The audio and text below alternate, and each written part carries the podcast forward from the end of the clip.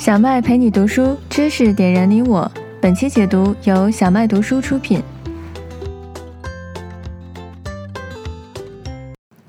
你好，我是小麦，欢迎来到本期小麦读书。今天我为大家解读一本商业类的好书，叫做《小巨人》（Small Giants）。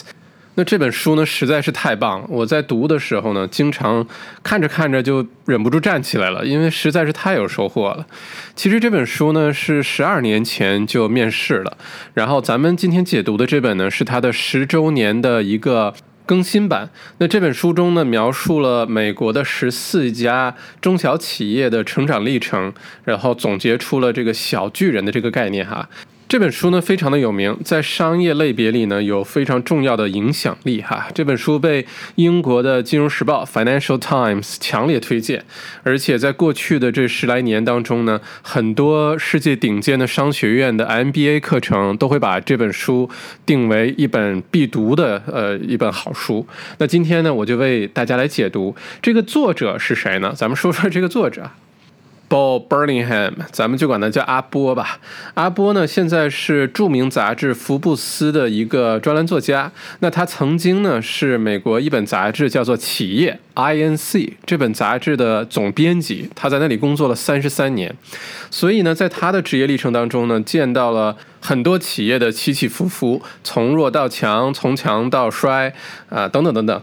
那这本书的由来呢，是因为曾经他要去采访一家企业，然后发现这个企业呢特别有意思，呃，小而美，然后有独特的自己的一些呃经营的理念和想法，然后创始人呢也非常的呃有自己的风格。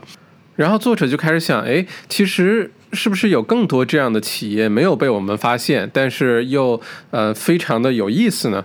于是呢，作者就开始深入的去找，深入的去研究，找了几十家企业，最后呢筛选出了十四家小而美的小巨人公司，成了这本书。那如果现在说到创业呀、经商啊、企业啊这些话题的时候，你会想到什么？我们现在的这个世界，我们接触到的信息通常都是上市公司啊、很大的品牌啊、快速的成长啊，甚至让我们有一种错觉，就是公司都是应该不停的成长、不停的壮大的，否则的话，这公司可能就没什么意义和价值。那这对不对呢？呃，你记不记得有一部电影啊，就是叫《人在囧途》，是那个徐峥和王宝强演的。王宝强在里面是一个做葱油饼的人，然后徐峥呢是一个这个企业家，对吧？王宝强就说他的葱油饼特别好吃，然后徐峥就说。哎，你这葱油饼可以开几百家分店呀，营业额可以做到几个亿呀，然后就可以上市了，就可以开始圈钱了。就好像我们现在所处的这个世界，大家自然不自然的就会想，哦，这个公司一定要往那个方向去做哈，一定要上市，然后才能算是成功，对吧？这也不怪我们哈，我们现在从媒体啊、呃新闻啊这些舆论啊报道啊看到的都是某某企业从零到一，然后在短短的几年内就上市了，或者是短短几年内这个营业额就达到了啊多少多少，或者是公司呃雇了多少多少人，或者分店开了多少多少家，不管是在中国还是在西方都有这问题，甚至于包括现在呃这个商学院的教育培养的 MBA 也是所有的理念。都是在说，如果你经营一家企业的话，如何保持持续的增长，如何能够快速的增长，然后能够获取更多的利润。那这种一味的追求扩张、追求盈利的理念是否正确呢？如果我们回顾这些年的商业史的话，很多非常大型的企业未必它就是安全的，好吧？像柯达，像这个诺基亚。已经都是非常大规模的企业了，最后还是面临了倒闭和关门的呃这个结局。那有一个数据呢，我查了一下，跟大家分享，就是这个世界五百强公司，一九五五年的时候有数据开始哈，最原始的世界五百强公司，到了现在为止有多少家还留着呢？嗯，答案是只剩下六十家了，也就是不到百分之十二的原世界五百强企业现在还活着，否则的话不是关门了，就是被并购了，或者是被淘汰出五百强了。所以大并不意味着安全，也不一定是商业呃发展的一个必然的一个方向。那这本书的作者呢，就给了我们另外一个视角。那这个书的开篇就提出一个很有意思的概念，是说，呃，也许我们不需要做大老板，但我们应该努力去做伟大的老板。大和伟大的区别哈，我们一味的追求大，那未必是对的。呃，我们可以追求做一个伟大的老板，这个一定不会错。那么，如果提到小巨人公司这个概念，你会想到什么呢？呃，是说这个企业的规模小，呃，员工的人数少，还是经营的范围小，产品特别少？无论你想象中这个小巨人的概念是什么哈，这里有一个关键词需要澄清，就是说小巨人未必规模就一定是特别小。不一定是那种几个人的公司才能叫小巨人哈。书中的这个案例当中呢，有些呃小巨人公司也有一千七百号员工，而且呢，很多公司的营业额每年都在几百万甚至是几千万美元以上。那这里指的规模呢，不一定是企业的规模，这也不是小巨人公司所追求的。这里的规模呢，指的是小巨人公司所在那个市场里的影响力的规模啊，这个才是我们应该追求的。那么我给大家举几个书中没有的例子，你就可以理解了哈。其中呢，第一个例子特别有意思，是日本的一个哨子的公司做那个哨，就是嗯，不管是世界杯踢足球裁判吹的哨，还是训练小动物、训练小狗用的哨，这家公司每年的营业额可以达到七千万美元，七千万美元啊。这个世界杯上所有裁判用的哨都是他们的哨。那大家可以猜猜这家公司有多少人呢？答案是七个人啊，只有七个人。他们的营业的这个利润居然能达到七千万美元，他们已经把哨子做绝了哈。这个最贵的哨子两万美元一个，啊，在关键时刻这哨子必须响的时候，两万美元一个的哨子。还有一个哨特别好笑，是没有声音的哨子，是用来训练狗的。我到网上去查了一下，就是这个声音小狗能听到，人是听不到的。然后你可以去训练它，甚至于你吹的时候呢，可以离三四百米的时候，叫小狗就能听得到啊。这个好质量好点的这个哨子，大概二三。十块钱一个，如果养小狗的朋友们可以去查一查哈。那这是第一个例子哈，就是说。企业的规模非常小，从人数上来看，但是企业在行业当中的影响力和它的这个市场份额的规模，那就完全是两回事儿哈。那第二个例子呢，是我去年去美国上学的时候，去路易斯安那州拜访了一家企业，这家企业是个家族公司，它的产品基本上很多人都见过，是什么呢？是 Tabasco 的辣椒酱啊。如果你去餐厅，你去很多这些地方，有个红颜色小瓶儿，它也出绿。色的哈，呃，这个辣椒酱那就是这公司产的，Tabasco 辣椒酱呢是一个非常小的一个公司，其实啊，它有一百五十一年的历史。现在不管是士兵上前线打仗，还是呃这个世界各个国家的一些咖啡馆、一些餐厅都会放它的辣椒酱，呃，已经卖到了一百九十五个国家和地区，是这样公司。那这么大销量、这么大影响力的一个公司呢，员工不到两百个。而且也是一家私人公司哈，家族企业也没有上市，没有什么。那这是第二个例子。第三个例子呢，就是耳熟能详的巴菲特啊，他的公司叫做 Berkshire Hathaway。Berkshire Hathaway 中文叫伯克希尔哈萨维。这个公司呃，总部呢一共就二十五个人，二十五个，呃，一层楼都用不上啊。我去也是去年在美国的时候跑去奥马哈，他这个公司总部所在地参加年度股东大会，然后参加完了之后。还特意跑去他那个公司总部大楼门口拍照啊什么的，很多就像一个游客地点一样，很多人跑去拍照。那这个总部的这二十五个人呢，这些年来都没有变过啊，也没有人离职，就非常忠诚。那这家公司现在的股票多少钱呢？伯克希尔哈撒韦在我们呃录音的这个时间呢？它的股价是三十一万美元一股，三十一万美元一股哈。这个呃，巴菲特投资上百家企业，他投资的企业呢，一共雇了大概三十九万的员工。但是这个 Berkshire Hathaway 本身这家公司就只有二十五个人啊，也是一个奇迹。那。综上所述呢，这些例子就告诉我们一个点，就是小巨人企业，并不意味着自己雇了特别多的人，公司特别大，然后特别多分店，不是这个意思。呃，这个所追求的规模是你对这个市场的影响力。那么，到底什么是小巨人企业呢？首先呢，小巨人企业的这个创业者哈，当年的创始人呢，都有一个共同的特点，就是他们把创业当做创作。啊，创业当做创作。他们觉得呢，商业也好，还是他们创建的这家公司也好呢，其实是用来体现一个他们自己的价值观和世界观啊。所以，创业本身并不是目的，创业本身其实是手段。通过创业这种形式来表达你对这个世界的看法和对这个世界的贡献啊，这个想法很有意思哈。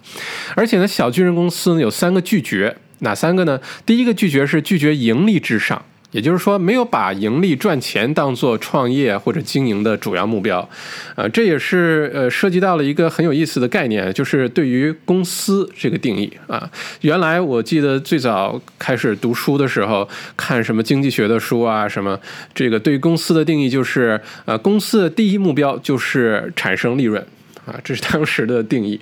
那我现在又查了一下，明显的这个定义有有改变哈。现在对于公司的定义是啊，通过为人群提供一个解决方案，从而获利。也就是说，现在企业的目标不再是赚钱第一位了，而是解决问题是第一位。如果用高大上点的话说，就是创造价值是第一位的，然后你的收入呢是这个创造价值过程当中产生的一个产品而已，一个副产品哈。那这是第一个拒绝啊，拒绝呃盈利至上。第二个拒绝呢是拒绝盲目的成长。那去年呢，我在墨尔本大学商学院做这个 MBA 的助教哈，那门课呢叫做企业战略。这门课呢，如果用一句话来概括的话，其实也很简单，就是在一个企业发展当中，在制定企业战略的时候哈，你选择和决定不做什么，比你选择做什么更重要。有没有遇到过那种情况？就是一家公司的发展呢，有的时候是被客户拽着走的。也就是说，客户说：“哎，我们需要这个，然后给你增加一个大订单，或者是拖着你去呃立刻的迅速的扩张。”有的时候我们为了赚钱，就只好去这个迈出一大步哈，冒着很大的风险。呃，这个结果最后呢，发现是个坑啊！这种情况发生过很多。那其实有的时候抵御外界的压力并不容易哈，有有很多是善意的的一些建议。也有一些呢，是为了抓住一些看上去很大的商机，结果冒了很大风险，最后呢得不偿失。那所以呢，对于创业的人来说，或者是作为经营企业的企业家来说，能够 say no，能够对很多的机会拒绝，这个是一门艺术啊。这个之后呢，我们会为大家讲解一本书，叫做《品牌成长记》。How brands grow？那这本书讲了一个公司的品牌，基本上都是被拒绝出来的。就是说，你要不停的呃用那些你不做的事情来强化你这个品牌。OK，这是以后讲的哈。那么这是第二个拒绝，拒绝盲目成长。第三个拒绝呢是拒绝被外部的资本控制。小巨人的企业呢有一个特点，就是它的话语权、决策权都在公司的经营者，甚至是在公司的员工的手里，而不是外部的投资者、股东手里。那如果你把公司的迅速扩张作为目标的话呢，就会出现出去找钱啊，找资金，然后能完成这个扩张。那这样的时候，很多公司就会选择出让自己公司的这个 equity 啊，这个股份来获取外部的资金。那有的时候这个呃利益点是相矛盾的，比如说投资者进来的时候呢，他会希望自己的回报率比较高呀。不要拖得太久才实现盈利呀，而且赚的钱越多越好，是吧？但这个呢，就不是小巨人企业所追求的。阿波在这本书里呢举的这十四个商业案例呢，只有四家企业是有外部的投资者做股东的，而且这些外部的投资者都是被动股东，就是说没有话语权的啊，他们也不参加公司的决策，不参加公司的。经营，那我觉得这一点其实很重要。如果说你开始创业，或者是公司要发展，你真的需要外部资金的话呢，要非常非常的慎重啊。即使需要的话呢，也最好找那种呃叫 passive investor，就是说他只参与投资。分红啊，拿回报，但是呢，不参与公司的经营管理。否则的话呢，声音太多的时候，能做决定的人太多的时候，这公司未必就能发展的起来。呃，所以呢，这个也提出一个概念，就是精益创业哈。如果你能够用精益创业的思维，呃，在开始的时候不盲目的做大，而是说循序渐进的自己产生足够的现金流，然后呢，获得一个叫做有机增长哈，organic growth，就是自己赚钱自己成长。而不是靠吸纳外部的资金的话，这有可能是一个非常好的一个选择。那在书中以外的呃商业案例呢也特别多，我给大家举几个例子啊。一个呢是这个 Richard Branson，中文翻译成理查布兰森。他是谁呢？他是维珍那家公司的老板。啊，他是一个英国人，好像现在也是爵士哈。啊，Richard Branson，他特别有名的一个举动是什么呢？就是 Virgin 维珍这家公司曾经是上市公司来着。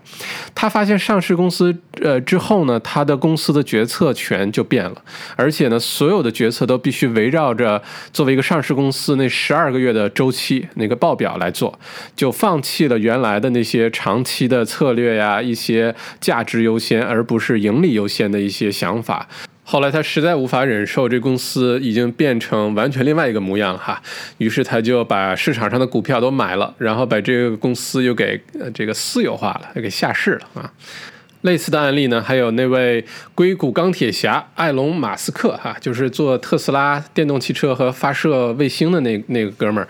他之前呢发了 Twitter，有一次说他想把特斯拉变成私有化公司，结果这事儿引起轩然大波，还让特斯拉的股价啊大跌。但是其实能理解他背后的心意啊，就是说这家公司的发展是被股市这个资本所绑架，还是按照他的心意、按照想法去发展？有可能已经出现了一些矛盾了。啊，OK，那就是这第三个拒绝，拒绝被外部资本控制。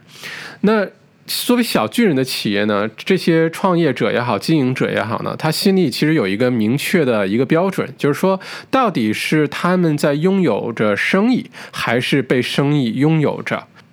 很多人因为自己做生意，结果特别忙，没日没夜的加班，牺牲了陪伴家人的时间，有些牺牲了自己的健康，还有的是为了这个生意的发展冒险，把自己的房子也也抵押上，结果最后得不偿失。那这种就真的不是在你拥有生意了哈，你已经被这个生意给彻底拥有了。当发生这个变故的时候，你会开始想一个问题：为了什么？为了什么要这么做？哈哈。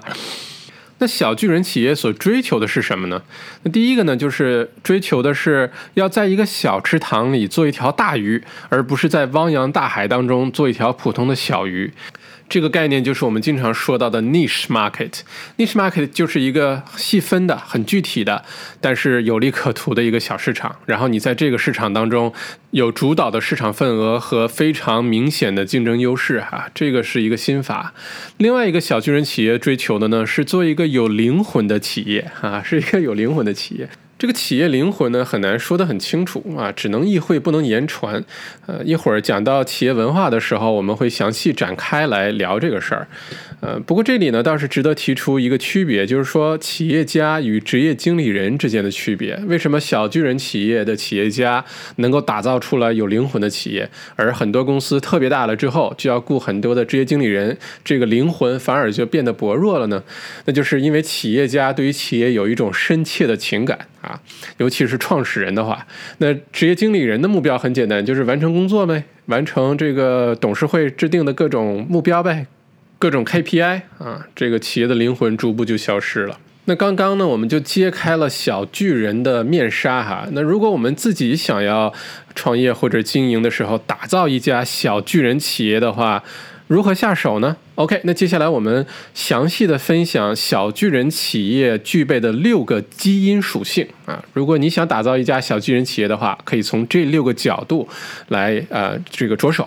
那第一个基因呢，叫做明确的目标啊，而且呢，你的公司应该是被目标驱动的。什么意思？其实呢，这个以目标为驱动的企业的对立面是什么呢？是以以扩张或者是以赚取更多的钱为驱动的企业，那我们会经常发现哈，在这个时代，如果把赚钱放在第一位的企业，通常都不长久啊，很快就消失了。而只有那些把创造价值、为他人服务、为他人解决问题放在第一位的这些企业呢，才越来越好、越来越精彩。而且这样的企业呢，员工在里面工作的时候呢，也比较简单，他明确的知道公司具体要干嘛。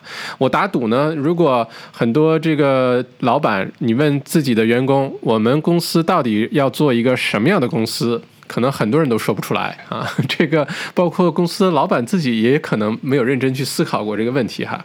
所以呢，如果想要有明确的目标呢，要有四个有，哪四个有呢？第一个是有愿景。英文就是 vision，第二个是有使命 mission，第三个是有激情 passion，第四个要可以落地的核心价值观叫做 core values。所以呢，只有这样的四有青年才能做小巨人企业的领导者。哈哈，所以呢，第一点明确的目标，你的明确目标是什么？今天就可以认真想一想这个问题，并且把它清楚的告诉给你团队的员工，好吧？有了明确的目标之后呢，第二个小巨人企业的基因属性叫做强大的领导力。强大不代表着强势哈，相反的小巨人企业的领导力呢，表现为服务型的领导，就是说他不是不停的对你指手画脚，让你干这个，让你干那个的那种，而是呢，他的风格是说。小张，你做这件事情的时候有没有什么问题呀？我能为你做些什么呀？你需要我的帮助吗？所以在小巨人企业当中，这种服务型的领导风格呢，把三角形是倒过来的。不是说我一个人高高在上，我是大家的老板，所以大家都要听我的，在我下面，而是反过来，如果大家一起往前冲，需要把这个任务完成，把这件事情做好，把客户的这个需求给满足，那么我能为大家做些什么？我作为这个公司的领导，能够为员工做哪些支持和帮助？而且小巨人企业的领导大多都以身作则哈，自己也在前线冲锋，带着大家一起往前冲，而不是站在后方说大家往前冲啊，然后自己躲在后面，不是这种人哈。领导力本身呢，其实是一个非常大的话题，而且经常被我们误解，以为领导力是给那些做领导的人哈，不管你是创业者还是呃这个企业家才需要领导力，不是的。在我看来呢，其实有三种能力是几乎我们大家都需要的。第一个就是领导力，第二个呢是谈判的能力，第三个呢是有效沟通的能力。是我们大家都需要的。你未必非要是一个创业者，非得是一个公司的老板才需要领导力哈。嗯，如果将来有机会能够详细展开为大家分享领导力的这个内容的话呢，我非常的乐意哈。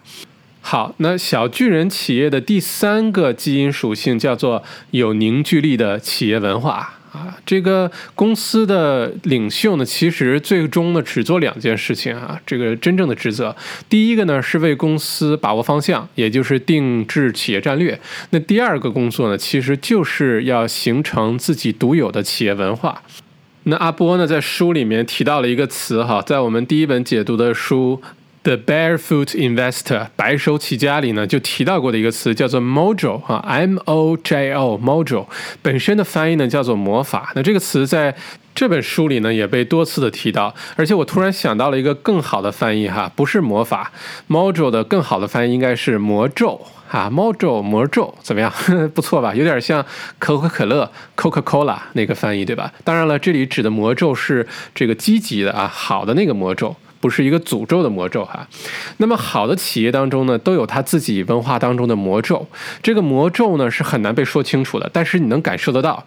每年呢，其实澳洲有地产展，大家有没有去过？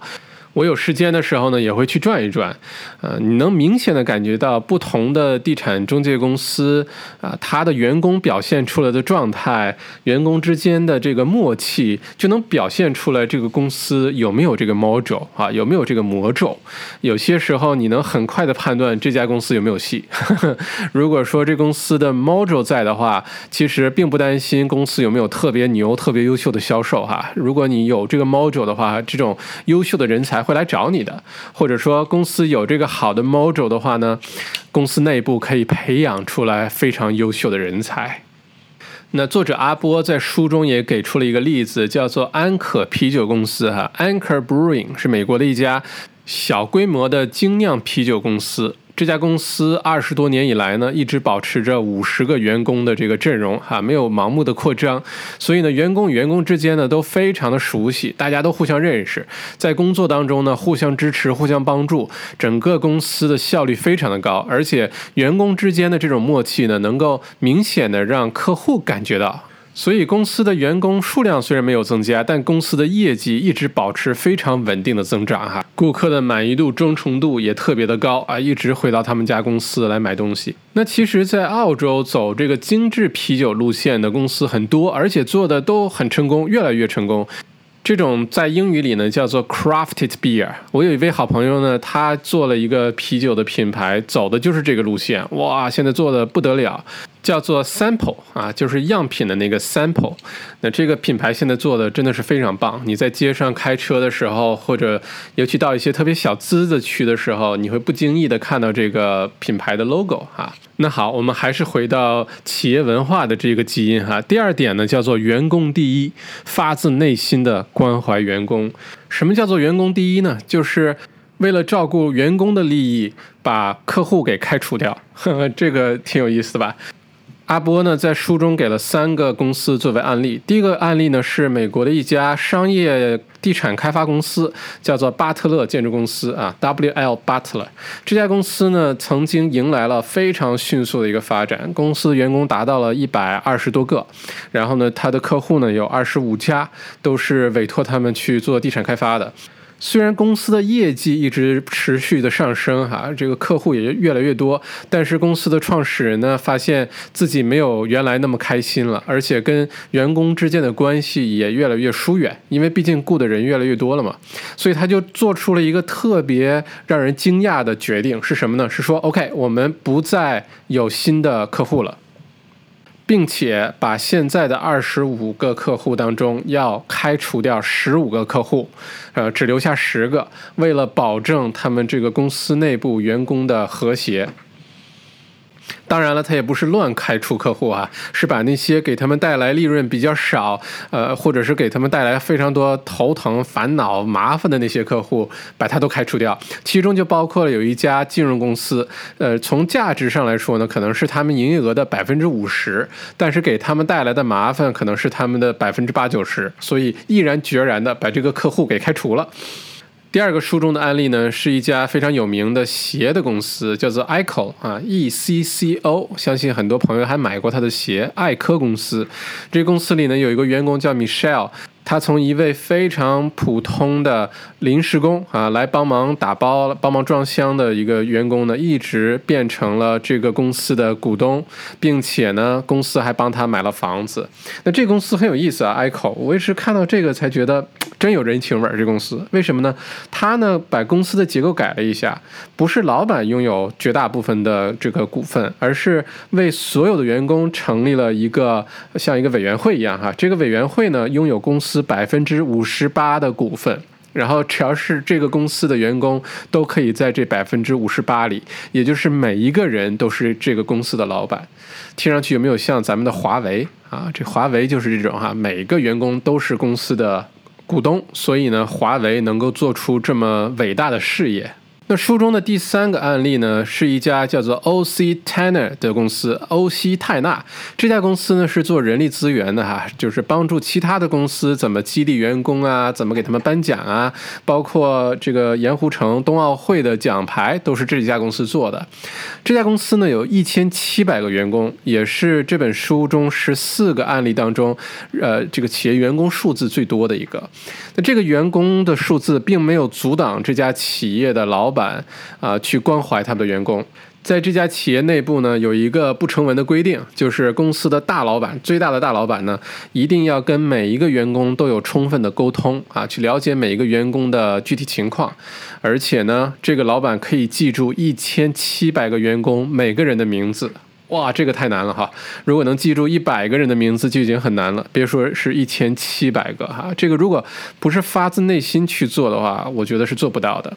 那这三家公司都是美国的企业哈。其实咱们中国有一位企业家也曾经说过这句话，大家可以猜猜是谁哈？就是马云啊，马爸爸。马云呢，在最开始创立阿里巴巴的时候说过一句话，让我印象非常深刻。他说：“阿里巴巴呢是员工第一。”客户第二，股东第三。那我当时其实并没有听得懂他说什么意思哈。现在回头看来，他一定读过《小巨人》这本书哈，不知道是谁给他解读的，就是，哦不对，马爸爸是英语老师，自己能看得懂。所以呢，如果你想打造一家小巨人企业，就要发自内心的关怀你的员工，并且敢于炒掉那些给你们公司带来很多麻烦的不必要的客户，哈。那下一个有凝聚力的企业文化当中，这个点呢，叫做不仅限于关怀工作，而且要包括生活。什么意思呢？如果你真心的关怀一个员工的话，就不要只是看他工作的状态怎么样，因为每个人的成长当中呢，都会有低潮期，都会遇到一些其他的事情，不管是家里，不管是个人的生活等等。如果你真的关怀员工的话，就要关怀他的各个部分啊，发现这个员工每天的这个状态是不是有什么变化呀？啊，跟他好好的聊一聊啊！如果他需要呃放个假散散心啊，你就应该去支持他、理解他，对吧？这里呢，其实揭示了一个小巨人企业的一个底层逻辑哈。这是我读完这本书总结出来的一个心法啊，分享给你是什么呢？是说，在一个小巨人企业当中，员工服务公司，老板服务员工。什么意思呢？就是说，员工要尽心尽力好好工作，有责任心啊，对这个公司要负责。但是老板呢，要对员工尽心尽力，有责任心，要把员工照顾好。那这个逻辑就走得通了，对吧？久而久之，你会发现，老板对员工越是真心的关怀呢，员工对于公司也就越忠心，很难。被一个什么更高的薪资给撬走啊，或者是天天想着跳槽换工作啊，就不会有这种情况发生了，对吧？那这里呢有两个跟咱们在澳洲生活相关的案例，我想分享给你哈。第一个案例呢，就是呃，我原来工作的公司叫做 Little Property Group，Little 地产集团哈。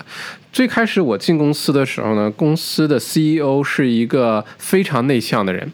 他有多内向呢？他上卫生间的时候都躲着大家走。他每次呃对于这个员工这个演讲的时候，都忍不住要去卫生间去呕吐。特别紧张，特别害怕跟人沟通，所以当时整个公司的氛围是一个样子。后来呢，公司来了一个新的 CEO，这 CEO 其实大名鼎鼎，他曾经是去年澳洲橄榄球冠军那个球队 West Coast Eagles 的曾经的队长啊，是一个专业的橄榄球运动员，人特别好，特别愿意跟员工沟通，经常从办公室走出来，然后就跟大家跟这个聊聊，跟那个聊聊，然后呢，办公室的门永远是敞开的。整个公司的氛围，我非常能够清楚地感受到有巨大的变化啊！大家的凝聚力，大家对公司的态度，对于工作的态度都有变化。那这是第一个例子。第二个例子其实是个反例，就是澳洲的四大银行，对吧？因为这个发展的很大，的确很赚钱啊。这个澳洲四大银行在全世界范围内，可能比它赚钱的银行都不多，可能有中国工商银行啊之类的。但是澳洲的银行盈利能力没有任何挑的，因为被保护的很好，不是它真的能干。但是你发现这四大银行呢，他们的口碑啊，或者内部的员工的这种凝聚力啊。我看还有很大的改进的空间哈。据我的感受和我身边接触的，在这些银行工作的朋友，尤其是被皇家委员会怼了之后呢，这几家银行的 CEO 的这个是不是还很骄傲的说我是澳洲四大银行的 CEO？我不知道啊，因为现在这几家银行的名声都处于一个谷底。OK，那我们现在聊一聊下一个小巨人企业的基因属性，也就是第四个，叫做具备竞争优势的盈利能力。这里面呢也包含几个小点。那第一个点呢，叫做在自己的行业内争做最优秀的那一个，好吧？就是说你要不停的颠覆自己，不停的呃挑战自己，不停的争取做一个更好的自己。你可以小，但是你要美，对吧？你这个作为小巨人企业的话呢，规模小没关系，但你要非常优秀，你要做的特别精彩，你的东西要对客户特别有价值才行。而且呢，你要很爱惜自己的羽毛。如果能做到被你的同行的这个友商和（括号竞争对手）括回，能够被他们认同和尊重，那就是非常了不起的一件事情，甚至被你的同行去模仿。那就说明你真的有相当的竞争优势和相当的优秀，好吧？那就好像咱们的这个小麦读书 没有这个臭屁一下啊。不过我给大家举个例子啊，是我的一个好朋友，他就叫做何老板吧。何老板呢自己经营着一家公司。做的是仓储货架的公司哈，绝对小而美。公司一共就六七个人，但是做的非常的优秀，在这个行业当中也相当的有名气。如果你想建一个仓库什么的，就真的可以找他，非常让人放心做出的服务。同时呢，他自己又不停的要求进步哈。据说他天天在家在 YouTube 上研究这个物流货架的未来，比如说什么机器人啊、自动化这些。看这些视频就像看毛片儿一样哈，一看就没完没了，然后就特别着迷，就是因为希望把自己的业务能够做得更好。所以你不要等别人来颠覆你哈，你先自己颠覆自己，把自己这个要求的标准提的特别特别高。OK，下一点呢是说，这个在追求盈利能力的时候呢，你不能牺牲公司的价值观，也就是说，你不要把。这个赚钱的多少当做第一位的，而是客户的体验当做第一位的，或者是把你这个提供的服务或者产品的品质放在第一位。那阿波呢，在书中举了一个例子，就是刚才提到的安可啤酒公司哈，Anchor Brewing，是说，如果这家公司想要多赚钱的话呢，他们就可以用不锈钢的这些容器，而不是纯铜的，或者说他们在给啤酒呃酿制过程当中制冷的时候呢。可以用很多的机器或者冰，而不是用这种过夜自然风的这个降温。但是呢，从客户的体验来说呢，只有用这种传统的方法，啤酒的品质会特别高。客户会特别满意。如果这家公司把盈利当做第一位的话，就会不择手段了。那就怎么把成本降下来，怎么看喽？呃，用各种节省这个成本的方法去做喽。但是客户的体验就会有所牺牲，那你也就不再是一家合格的小巨人的企业了哈。而且呢，阿波在书中还举了另外一个例子啊，是在纽约的一家餐饮公司，他们咖啡做的特别好。括号，我怀疑有没有墨尔本的好哈。括回，这个里面提到了一个特别有意思的概念，叫做蒙娜丽莎原则。蒙娜丽莎大家知道哈，是这个一幅世界名著，一个名画，在卢浮宫里面展出。这个什么意思呢？是说这家公司呢，曾经有很多客户来说说，哇，你们这个餐饮做的真棒，咖啡做的真棒。然后有人就给了他一个非常有诱惑力的 offer，是去拉斯维加斯开一家分店。这个诱惑非常大，但是呢，这个公司的呃经营者呢就思考再三之后就拒绝了。为什么呢？他觉得就像蒙娜丽莎一样啊，如果这幅名画挂在卢浮宫里，那这个品牌的形象是一个样子；如果这个名画是画在呃所有路上跑的公共汽车、所有这个到处的广告牌上。那么蒙娜丽莎就不再是蒙娜丽莎了哈。那这个呢也会回到刚才我提到的之后，会为大家解读这本书，叫做《品牌成长记》，会讲到品牌的定位有多重要哈。这个是蒙娜丽莎原则。OK，那小巨人这个六个基因的下一个第五个呢，叫做以人为本的关系搭建。这个基因呢，主要说了两个点。第一个点呢是，作为一个小巨人企业呢，你要跟你的客户、你的供应商和你所有的合作方都保持一个非常友善、亲和和亲密的关系。这个对于一个规模非常大的企业来说是极其难做到的哈。那阿波在书中举的例子呢，叫做 Cliff Bar，哦，这家公司很有名哈。如果你是喜欢骑自行车或者喜欢长跑、跑马拉松的朋友，一定听过这个牌子。就是说，它在各个超市啊、健康食品店都有卖的。它是那种能量棒，就是说，如果你跑了很长时间的路或者运动的时候，你可以买它的这个能量棒，吃了之后可以继续运动。就是那个 Cliff Bar，包装是一个土黄色的，我。我是没少买他们家的这个产品哈。这家公司呢是美国的一个企业，它也是一个小巨人企业。那它表现在两点哈。第一点呢是当时 Cliff Bar 的创始人面临一次被收购的机会哈。当时它的营业额是每年三千九百万美元哦，哇塞！当时收购它的出价呢是一点二亿美元哦，但是这个创始人呢 say no。不好意思，我不卖，怎么样？任性吧，一点二亿美元都不卖，因为他觉得如果被收购之后呢，担心这家企业就变了模样哈。这种例子也特别多，一旦被收购之后，就不再是原来那个公司了。那第二点，Cliff Bar 做的很有意思呢，是他的营销策略和他的预算哈，是他竞争对手的十分之一而已。那他是怎么做到的呢？他的秘密就在于他把这个营销费用哈，没有就是。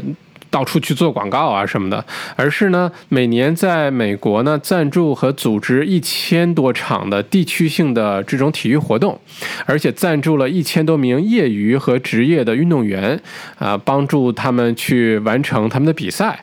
结果这么一做之后呢，他们就与他们的目标客户建立了非常紧密的感情上的这个联系，然后这个品牌知名度就迅速升高，然后大家也去为他买单。那这里呢，我为大家也。快快的普及一下一个 MBA 的一个小小知识哈，就是说，如果你能够成为一个细分市场的头部企业，你也许这里需要一支笔和一张纸哈。这种头部企业呢，有三种成功策略：第一个呢是低价，第二个是创新，第三个是好的解决方案。我分开呃简单说一下哈。呃，什么叫做低价呢？就是它是流程驱动的，就是说你的生产流程非常高效，你的生产成本比。其他人高，那你的这个价格就会比较低，那你就拥有了这个细分市场的一个竞争优势，好吧？所以它是呃流程驱动。第二个呢，创新呢，它是技术驱动，就是说你能不停的开发新的产品，你能不停的迭代，你甚至能发现客户自己还没有发现需要的产品。你比如说 iPhone 啊，推出什么新的手表啊，新的其他服务啊，这种是技术驱动的。那第三个解决方案呢，其实是。是客户关系驱动的，所有咱们提到的小巨人企业都是客户关系驱动的。为什么这么说？如果你是策略一哈，你想降低成本，那就只能标准化、程序化、规模化，那你很难跟内部的员工有一个非常紧密的一个联系和关怀。那第二个策略呢？呃，如果你想技术驱动的话，就需要大量的资本投入，也就是你很有可能要引进外部的投资者作为股东或者上市，那也是违背小巨人企业的特性的，对吧？那只有第三个。以客户关系为驱动的，你能为客户实实在在的解决一个问题，甚至能够提供一个多样化的组合，满足客户的不同需求。那这个是小巨人企业一个非常重要的占领一个细分市场的一个策略。那分享给你。那以人为本关系搭建的第二点呢，非常重要的就是说。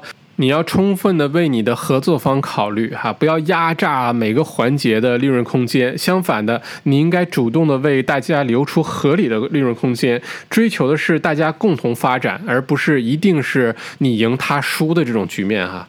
否则的话，就很难有人愿意跟你合作，去打造这些高品质的产品或者高品质的这个服务了哈。你的合作方非常重要，要让大家一起成长。那小巨人企业的基因的最后一点啊，第六点是什么呢？叫做为自己所在的社区做贡献。也就是说，你要深入你所在的这个社区，多做善事，多做好事。那阿波在书中举了一个例子，叫做城市储存公司 City Storage。这家公司其实有一段非常不同寻常的成长经历哈，它从一个小企业一直做到了一点二亿美元营收的一家大企业，然后因为盲目的扩张呢，后来又破产了，然后这个的创始人就开始。反思为什么当时盲目的追求扩张哈？他再次这个重新起来的时候呢，他做了一个很有意思的事情，是说公司内部的员工呢可以主动的选择把自己没有放过的年假换成一个呃金钱的数字，然后把这个年假呢捐给当地的一家慈善机构，然后他们跟当地的很多家慈善机构都有很多的互动，所以这个员工也特别愿意做这件事情，然后这家企业在。这个社区当中呢，也起到了相当积极的影响哈。在这里呢，我想跟大家分享一个书中没有的一个点哈，就是说一家企业的动因非常非常的重要啊。这个如果企业做善事呢，千万不要为了公关、为了宣传自己的企业去做善事，相反的话呢，应该默默的去做这些好事。说到这里呢，我想跟你分享一个非常重要的点哈，叫做动因。什么意思呢？你有没有发现我们在澳洲生活，呃，有的时候一个新的公司出来，这个动静特别大啊，开什么发布会啊，舞个狮啊，然后就请个名人啊来剪个彩啊，就做了很多很多热闹的事情。但是后来呢，这家公司就。不知不觉的消失了，呃，另外一种公司呢是刚开始的时候好像没有很大动静，但是你发现他非常持之以恒，一直很认真的做自己那件事情，而且做得很好。那这个根本的区别在哪儿呢？其实就在动因。如果你的动因是外部动因的话，也就是你是做给别人看的话，这件事情都不持久。就比如说刚才举那些例子哈。那么第二种动因呢，叫做内部动因，就是说你是实实在在想把这件事情做好，你是实实在在想为其他人提出一个解决方案，你并没有那么在乎别人怎么看你，哪怕在初期的时候别人误会你啊，别人不看好你啊，没关系，你就这个稳扎稳打。把这件事情做好，那你真的就可以走得很远。所以，如果你想创业或经营企业的话，你可以问问自己的动因到底是什么，千万不要是外部动因哦，一定要内部动因。真的是希望能自己做出一件有意思的事情来才可以。好，那我们刚刚讲了小巨人企业的六个基因属性。这里小结一下哈，分别是：第一，明确的目标；第二，强大的领导力；第三，有凝聚力的企业文化；第四，具备竞争优势的盈利能力；第五，以人为本的关系搭建；第六，为自己所在的社区做贡献。OK，那具备了这六个属性呢，你就是一个合格的小巨人企业了。那这里呢，我想着重的呃跟你分享一点，就是说小巨人企业什么时候会失败，这点很重要，对吧？那这个呢，其实跟你的财务表现有很大的呃关联，是什么呢？你要极其认真的对待你的现金流、利润率和你能看懂财报。什么意思呢？现金流大家都很理解了，就是作为一家企业的话，现金流就是氧气，对吧？在上一个星期我们解读的《气不为营地产投资书》里有提过这个观点，在任何场景下，现金流都是极其重要的，你要关注这一点，好吧？第二点呢是利润率，作为一家小巨人企业呢，利润率是一个关键的考核点，如果你利润率下降的话，你要非常的小心，它有可能会给你带来很多的麻烦。那第三点呢，叫做能够看懂财务报表。你虽然经营一家小巨人企业，但你对财务的理解力和这个财报的能力呢？要像经营一家上市公司一样认真，好吧？这个 balance sheet profit and loss 你一定要看得懂。这个财报不但呃帮你去考核企业的经营状况，还能帮你去做很多的决策，知道哪里需要改进，哪里需要加强。如果你对四张最基本的财务报表之间的关系和作用不是很了解的话呢，欢迎在小麦读书留言专区里呢留言，我呢可以为大家做一个非常简短的一个。线上课教大家怎么去读懂四个财报，然后用财报呃很好的来支撑你的企业经营。OK，以上六点呢，就是作者阿波在书中提及的十四个小巨人企业的共同属性，我为大家整理了一下哈。那你也许会问，有没有跟我们生活更加贴切的商业案例可以供我们参考呢？哎，你问的刚刚好，我有几个故事跟你分享哈。第一个故事呢，来自于日本。如果你去 YouTube 或者是腾讯视频啊、优酷上，你去搜索“了不起的匠人十三”这两个关键词哈，“了不起的匠人十三”，你会搜索到一个节目，是林志玲姐姐主持的。这个节目讲了非常多的匠人这个故事，特别有意思哈。那么这个节目的第十三期的这个主人公叫做小泉人左卫门。他是谁呢？他是日本最著名的一个做铁茶壶的一个家族的第十一代传人。他亲手做出的这个铁制的茶壶呢，呃，最便宜的大概在两三千澳币一个，最贵的大概在二十万澳币一个，不开玩笑哈。而且呢，你想要订一个茶壶的话呢，基本上要等至少一年的时间。才能订得到，这就是他最大的烦恼，就是订单太多做不过来。我呢，无意当中看到了这期节目之后呢，去年就专门去了日本，呵 呵去了这个呃南部铁器的城市所在地，叫做盛冈，呃，专门去拜访了这位小泉人左卫门。这个说说叫南部铁器啊，其实在日本的北部，不在南部，因为原来这个城市叫做南部县。于是呢，我就搭乘了这个从东京去往北海道的新干线啊，去了这个盛冈，叫做 Morioka，也就是南部铁器的发源地，南部 Teki 的发源地，去拜访这位传说中的匠人。好不容易找到之后呢，发现一个特别有意思的事情，就是说这么一个鼎鼎大名的一个呃制作工坊呢，里面一共就两个人，除了小泉人左卫门呢，还有一位帮工，就两个人，呵 呵特别有意思一个小工坊，而且他是第十一代传人哦，就是说他们一直坚持这种匠人精神，并没有忙于扩大，而且我听他讲呢。当地呢还有一些家族呢是只做茶壶把儿，而且呢也传承了好多代，只做茶壶把儿哟。这个我听了之后，其实心里非常感动哈。就是说，你可以专注的一直做一件事情，居然可以把这件事情做得这么棒，而且你可以不分心，可以对很多的诱惑呃 say no。这个我当时收获非常非常大。也是因为这个原因呢，我放弃了我的寿司店的扩张计划。很多我的朋友知道，我在那个墨尔本开了一家寿司店，开了好多年。原来呢，也是很多的诱惑，一些购物中心的这些经营者会过来说：“哎，小麦，我们这儿有特别好的店铺，你要不要去经营啊？”我当时真的心动，想把它做成一个非常大的连锁店啊，或者是扩张我的寿司版图啊。但是经过了这件事情之后呢，我重新思考了。嗯，整个的这个规划，我觉得应该做成一个小而美、非常有特色、非常有意思的一家店，而不是盲目的去追求扩张。那我在小泉人左卫门先生那里呢，订了一把这个南部 Taki 的茶壶啊，这个叫柚子瓶。如果有机会的话，我愿意为大家煮水泡茶。一起聊我们读过的书，哎，我觉得是一件特别有意思的事情哈。那墨尔本有没有其他的一些有意思的这种小巨人企业呢？我觉得是有的哈。我发现了几个跟你分享。第一个是我。最喜欢的咖啡店之一在墨尔本，叫做 Patricia，就在墨尔本的市中心一个小巷里面，连招牌都没有。但这家店呢，你会发现门口天天站满了人，然后那个店里面基本上是没什么位置的哈。在我眼里，这是一家非常典型的小巨人企业。呃，这家店的店主呢，呃，追求的就是我要做墨尔本最好喝的咖啡，而且我并不开分店。这种理念我觉得特别有意思，所以我每天早晨骑着我的电动自行车上班的路上，都会特意跑过去去买一杯咖啡。很大意义上，我觉得是在向他的这种想法致敬啊。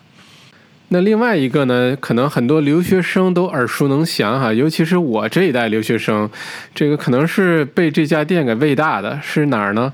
就是墨尔本市中心的一家中餐馆，叫做玫瑰园，哈，在 Elizabeth Street 伊丽莎白大街上。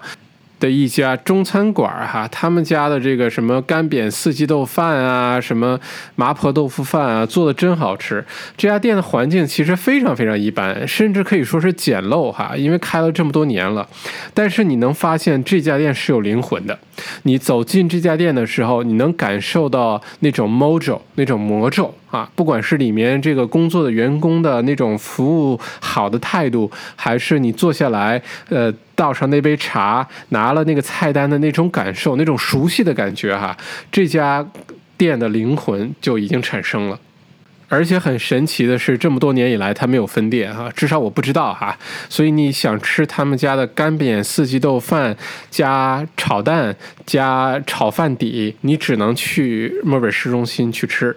呃，这里声明一下，我跟这家店真的是半毛钱关系都没有，完全是出于这种呃小巨人企业的精神的致敬啊，在这里故意跟大家提一下这个餐馆，OK，OK，以上呢就是本期的这个解读，最后呢在结束部分呢，我想跟大家分享一些我对于这个小巨人企业，不管是创业也好，还是经营也好的一些心得。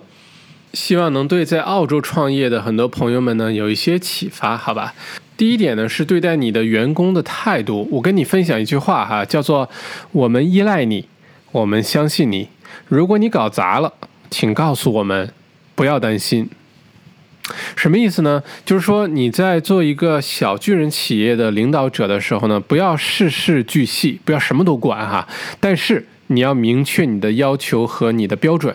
善待员工、关怀员工不等于放松，对不达标员工的放松等于对达标员工的不公平。你让他们会很快失去动力和士气，这样是绝对不可以的。所以呢，你应该去帮助和支持每一个员工，不要代替他们解决问题，是鼓励和帮助他们去承担责任和解决问题。这是第一个。第二个是你要做你这家企业当中的那个呃筛子，什么意思呢？就是说你可以随时替代每一个员工的角色，这个是你作为一个小巨人企业的领导者必须具备的一个技能，也是一个核心竞争力。